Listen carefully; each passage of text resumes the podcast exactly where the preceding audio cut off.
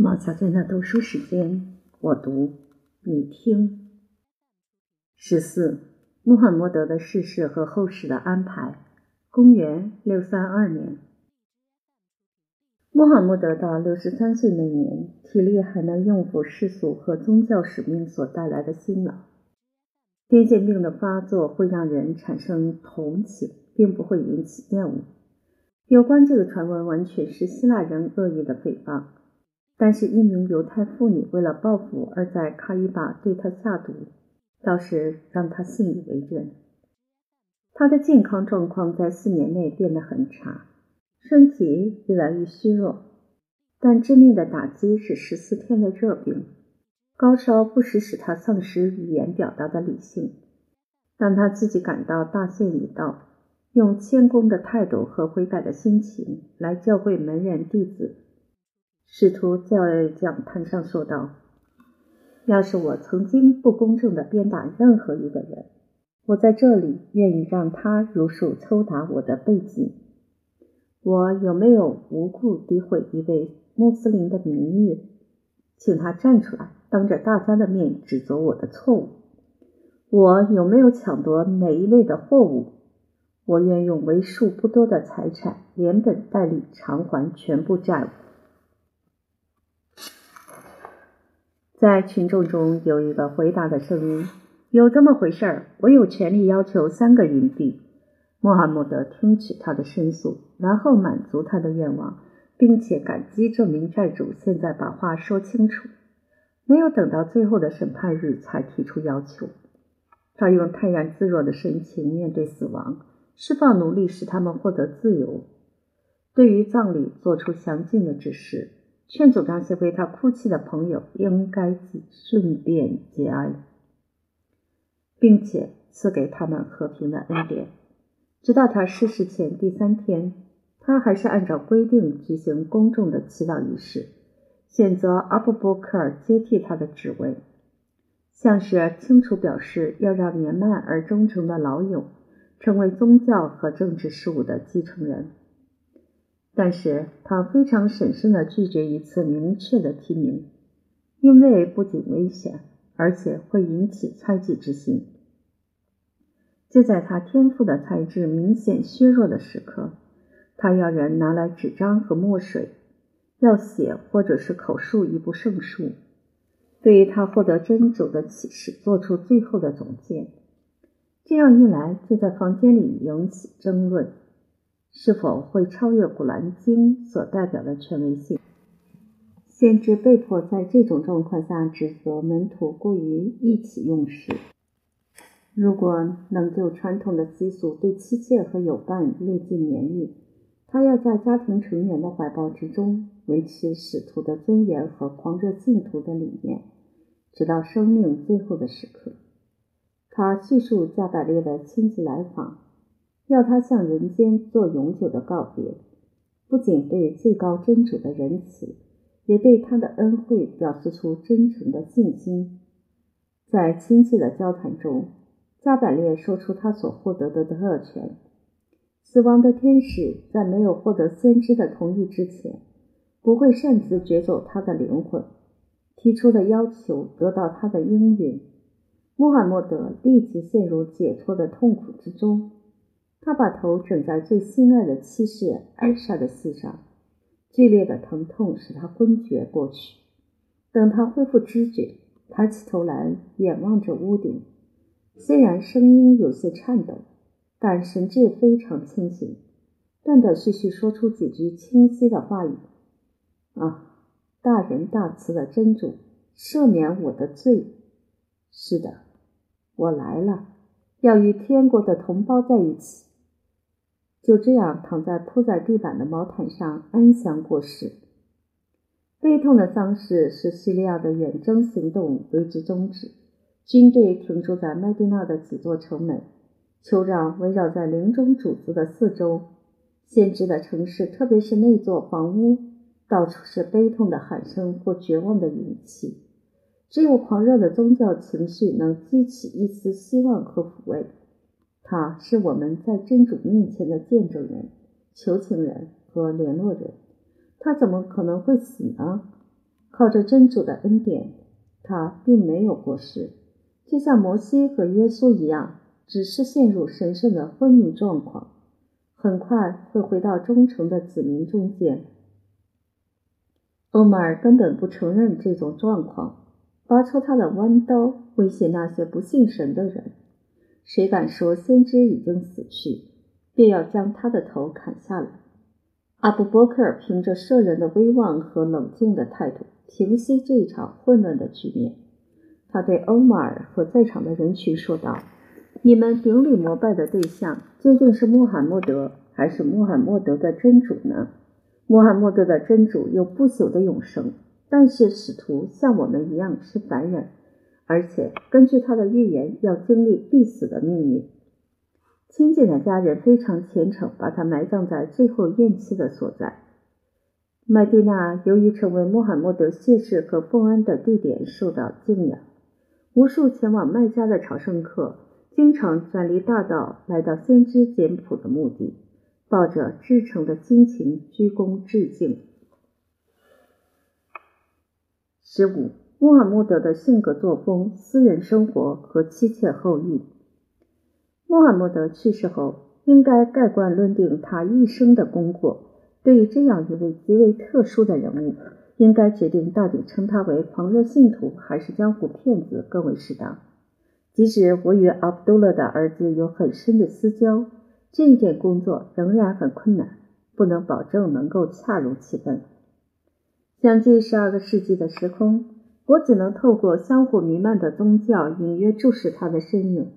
就算我能描绘出某一时刻的形象，那也只是一种漂浮的类似之感，并不完全适合于希腊山的顾客、卖家的导师和征服阿拉伯的君主。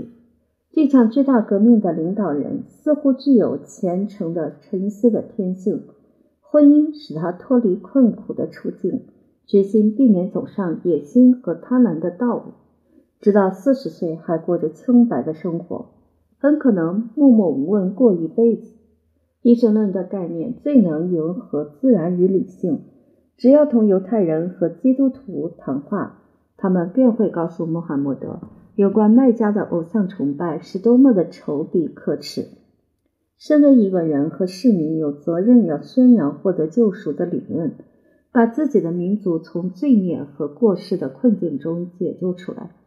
心灵的力量要是执着于一个目标，便会将普通的责任转变为特殊的天职，基于个人的理解或幻象产生炽热的联想，使人认为是来自上天的启示。极其用心的思考也会在狂喜和幻影中消失无踪。内在的激情是隐形的监视者，所赋予的形象和属性将被描述为真主的天使。从狂热信徒到江湖骗子的进展不仅危险，而且易于失足。苏格拉底的神灵提供令人难忘的例证，那就是一个聪明的人如何欺骗自己，一个善良的人如何欺骗别人，以及在自我迷幻和重新作假之间，如何使良知沉溺于混杂和中庸的状况。人们基于善意会相信穆罕默德的原始动机不外乎纯洁和真正的仁慈，但是一个有人性弱点的传教士不可能喜爱那些顽固的不信者，他们拒绝他的主张，藐视他的论点，还要迫害他的生命。他可以原谅个人之间的争执，却一定会依据律法的要求痛恨真主的仇敌。穆罕默德的胸中燃起骄傲和报复的严苛激情。就像尼尼微的先知一样，要毁灭那些受到他谴责的叛徒。麦加的不公和麦地那的抉择，使这个普通市民摇身一变成为君王。卑鄙的传道师能够领导军队，他的宝剑按照圣徒的先例加以神圣化。同样的神明使有罪的世界饱受瘟疫和地震的灾难。可能为了授予人们皈依或给予责罚，才让侍奉他的人有战斗的勇气。为了行使政府的统治权力，他被迫减轻严峻的宗教狂热作风，有时还要顺从追随者的偏见和激情，甚至利用人类的罪恶当作获得救赎的工具。欺骗、叛逆、残酷和不公的行为，经常有助于信仰的宣传。对于从战场上逃生的犹太人或偶像崇拜者，穆罕默德指使或赞同对他们进行暗杀的行动。像这样的事件一再发生。穆罕默德的形象必定逐渐受到污蔑和损毁，因为先知要在个人和社会的德性方面有所表现，才能在信徒和友人中间维持良好的名声。诸如此类罪恶的习惯所产生的影响，形成无法弥补的缺失。在穆罕默德的最后几年，野心成为主宰一切的情绪。只要是政治家，难免会有所怀疑，认为他对年轻人的宗教狂热和入教者的浅薄无知，必然会在暗中偷笑。要是哲学家，则会表示，教徒的亲信和先知的成功，更会额外加强完成神圣使命的保证，使他的利益和宗教密不可分联系在一起。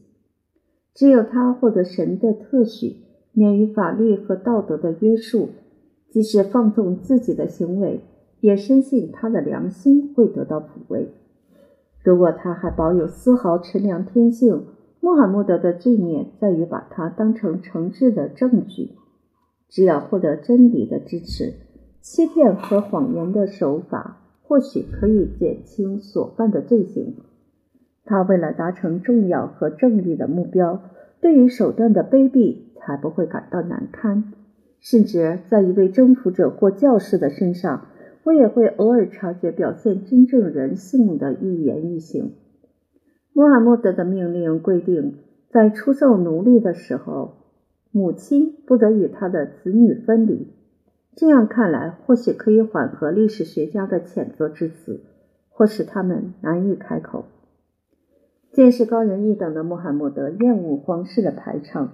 真主的使徒参与由奴仆担任的家务工作，他亲自生活、打扫、挤奶、修补自己所穿的鞋子和羊毛衣服。他虽然瞧不起隐士的悔罪和修行，却还是能舍弃虚荣的生活，像阿拉伯人或士兵那样享用极为简单的饮食。他遇到盛大的节日，会用丰盛的农村食物宴请所有的友伴。至于在平素的家庭生活中，先知的炉灶经常几个星期不会生火。他以身作则，例行敬酒，饥饿时只吃少量大麦面包。虽然他极为喜欢牛奶和蜂蜜的味道，经常的饮食却不过是椰枣和清水。香料和女人这两种情欲享受合于天性的要求，在宗教上不加禁止。穆罕默德非常肯定地说明，纯真无害的欢愉可以增强虔诚的信仰。炎热的气候上阿拉伯人的血脉奋张。古代的作家早已注意到他们那种淫荡的气质、放纵的行为，完全靠《古兰经》的明示和宗教规定加以节制。乱伦的联姻受到谴责，数量无限的多妻制最后定为四个合法的妻妾。他们有轮流过夜和支配嫁妆的权利，对于离婚的自由并不鼓励。通奸当作重罪给予严惩，不论男女，发现苟合一律给予一百皮鞭的处分。这些表明立法者清醒而理性的教育，但是在个人的私生活中，穆罕默德放纵男性的欲念，滥用先知的职能。一次特别的启示使他免于律法的规范，他却强加在整个民族的身上。所有的女性毫无保留可以任他为所欲为。这样一种奇异的特权，就虔诚的穆斯林看来，只会引起羡慕和尊敬，不会带来反感和嫉妒。要是我们想起智者所罗门有七百名妻室和三百名侍妾。反而会称许这位阿拉伯人何其谦虚，他只娶了十七或十五名妻子，可举出十一名妇女单独住在麦地那先知房屋的四周，轮流享受婚姻生活所带来的宠爱。特别令人感到不可思议之处，这些女人除了阿布伯克尔的女儿艾莎，全部都是寡妇。艾莎无疑是处女。她和穆罕默德举行婚礼时仅有九岁。她的年轻、貌美和性情能够具有优势的地位，获得先知的专宠和信任。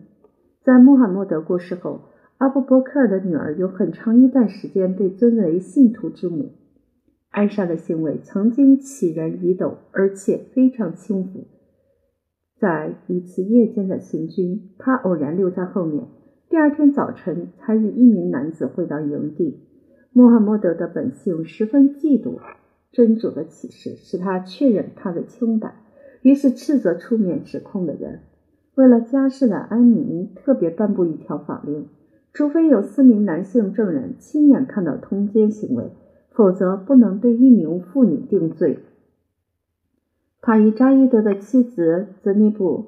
以及一名埃及女俘虏玛丽刺同，使得多情的先知完全不顾自己的名声。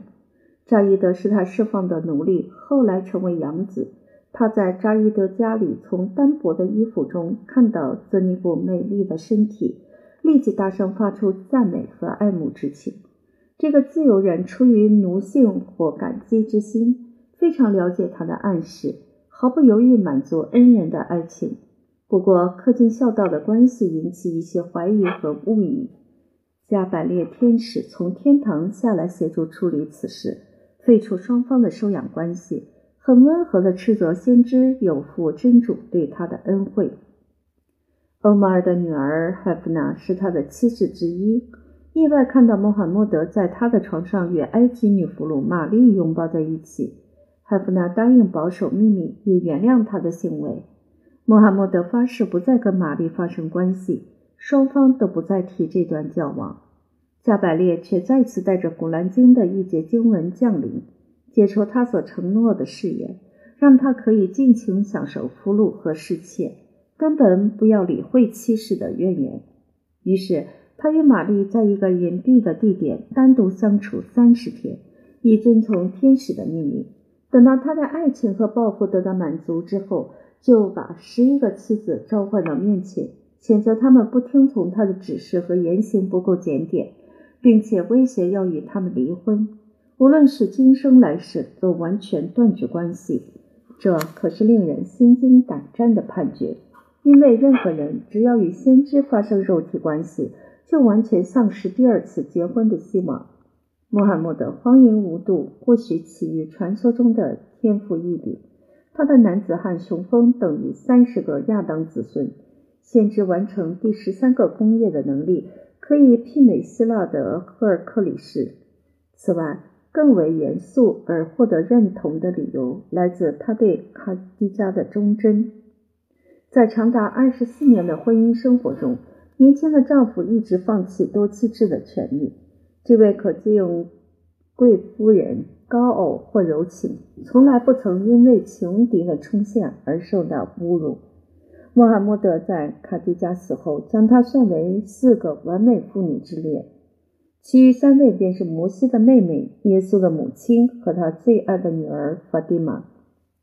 艾莎仗着年轻貌美，很骄傲地问道：“卡迪加不是已经很老了吗？真主不是用更好的人来取代他了吗？”穆罕默德怀着真诚的感激之情说道：“你说的不对，凭着真主之名，没有人比他更好。当人们看不起我的时候，他始终相信我；当我受到世人的迫害，陷入潦倒的困境，只有他解救我。”宗教和帝国的创始人渴望众多的子系和嫡系继承人。一夫多妻制的最大好处是能增大这种机会。穆罕默德最后还是完全失望。无论是身为处女的艾莎，或他所娶正在盛年而证明有生殖能力的十个寡妇，在他全力效命之下，始终没有成果。卡蒂加的四个儿子都在同治时夭折。埃及侍妾玛丽在生了伊布拉辛以后，受到他的专宠。先知对只活了十五个月就死亡的幼儿流泪哭泣。他用坚定的态度忍受仇敌在背后说些风凉话，对于穆斯林教徒的奉承或轻信加以劝阻，向他们提出保证：一个幼儿的死亡不会引起日食。卡蒂加同样已生下四个女儿，都嫁给最忠诚的门徒。三个年长的女儿早于父亲过世，只有法蒂玛最以得他的信任和欢心，后来成为堂叔阿里的妻子。繁衍的后裔获得举世盛名。阿里和他的子孙所建立的功勋和遭遇的不幸，等于提早告诉我们，他们会成为萨拉森人的哈里法。这个头衔用来称呼那些教徒领袖，他们是真主的使徒，在世上的代理者和继承人。